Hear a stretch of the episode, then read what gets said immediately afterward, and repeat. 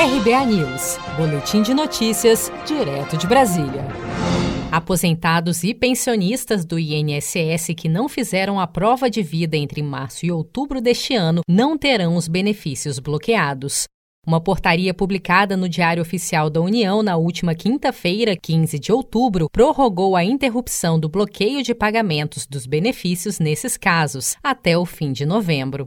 Segurados do INSS que recebem por meio de conta corrente, conta poupança ou cartão magnético devem comprovar anualmente que estão vivos, por isso a necessidade de realizar o procedimento.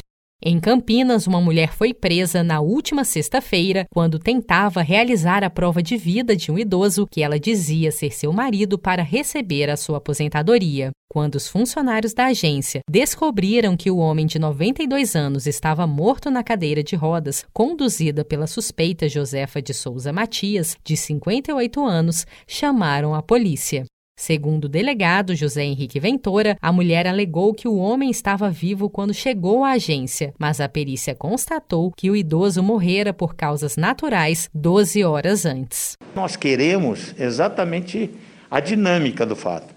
Porque que ela levou morto, levou. Que ela sabia, sabia. Tanto que o cadáver foi amarrado com um lenço. Aposentados, pensionistas e demais beneficiários que não realizam a comprovação de vida por um período superior a um ano têm os benefícios suspensos e, após seis meses, o pagamento é cessado pelo INSS. Até então, a rotina de bloqueio e cessação de pagamentos em decorrência da falta de prova de vida estava suspensa pelo INSS até o final de outubro. Com a portaria, o prazo para comprovação agora fica prorrogado até o fim de novembro. Você sabia que outubro é o mês da poupança? E o Cicred celebra esse mês especial com um sorteio de meio milhão de reais da promoção Poupar e Ganhar Sem Parar. A cada 100 reais depositados, você recebe um número da sorte para concorrer. Procure sua agência e participe. Com produção de Felipe Andrade, de Brasília, Daniele Vaz.